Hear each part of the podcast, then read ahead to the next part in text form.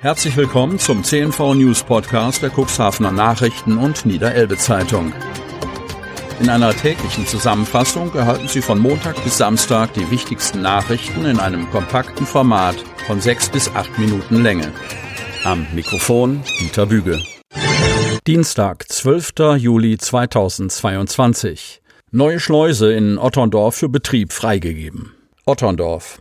Es ist vollbracht. Nach vier Jahren Bauzeit ist am Montag die neue Hadener Kanalschleuse in Otterndorf eröffnet und freigegeben worden.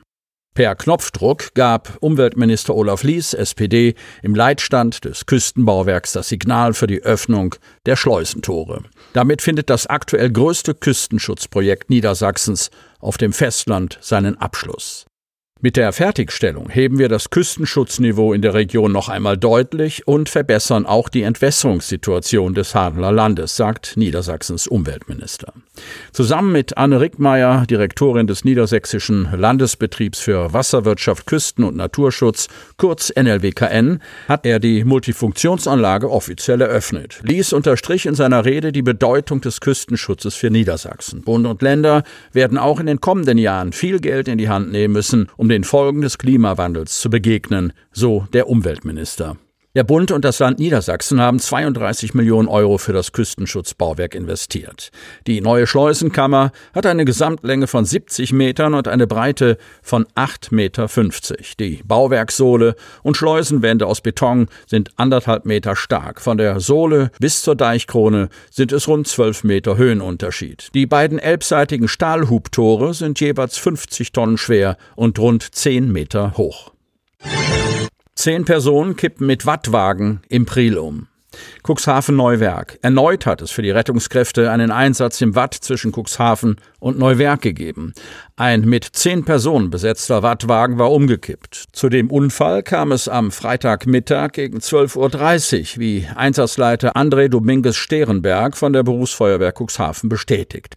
In einem Priel zwischen Dun, Salenburg und Neuwerk sei ein Wattwagen umgekippt. Die Kutsche sei mit zehn Personen, ein Kutscher und neun Fahrgäste voll besetzt gewesen. Alle Insassen, darunter drei Kinder, seien aus dem Gefährt gefallen.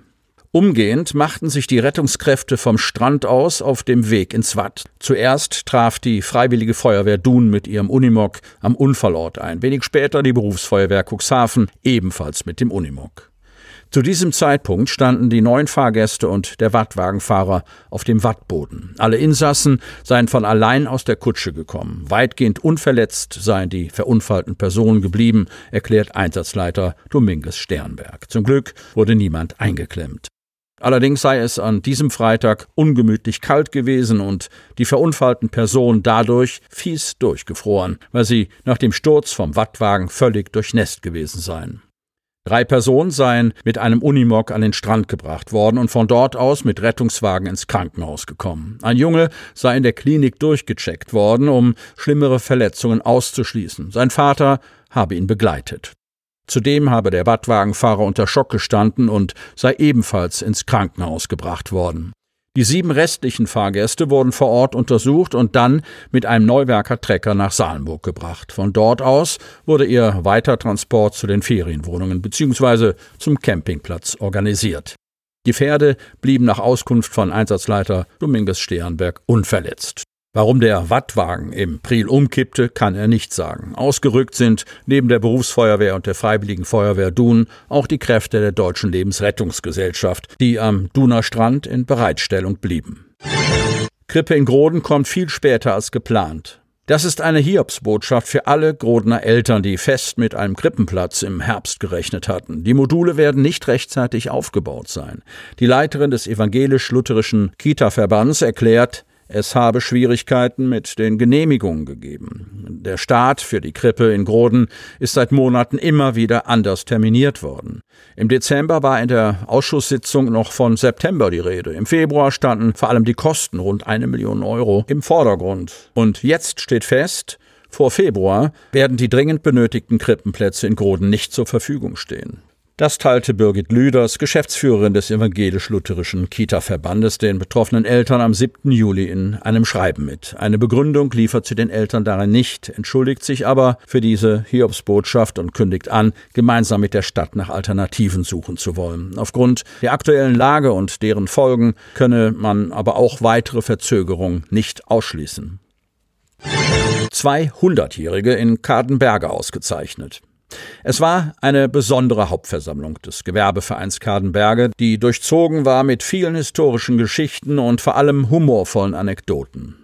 Wahlen fanden natürlich auch statt. Matthias Holl bleibt weiterhin der Vorsitzende des aktuell 72 Mitglieder starken Vereins. Die alteingesessenen Familienbetriebe Uhren und Schmuckhess und Eier Heinsen wollten ihre jeweils 100-jährigen Jubiläen schon früher feiern, doch die Pandemie durchkreuzte ihre Pläne. Auf der Hauptversammlung der ersten seit dem Jubiläum der beiden Unternehmen wurden Wolfgang Hess und Hans Georg Schorsch Heinzen für diese besonderen Geburtstage ihrer Unternehmen rückwirkend von Matthias Holl und Michael Dier geehrt. Beide Jubilare nutzten die Gelegenheit und erzählten viel Kurzweiliges und Unterhaltsames über die Entstehung und den Werdegang ihrer Familienbetriebe.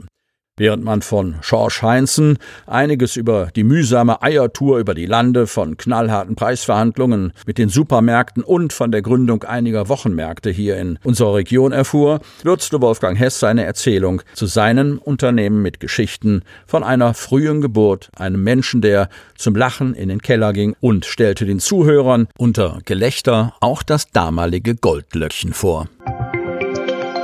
Sie hörten den Podcast der CNV Medien. Redaktionsleitung Ulrich Rode und Christoph Käfer. Produktion Win Marketing, Agentur für Text- und Audioproduktion.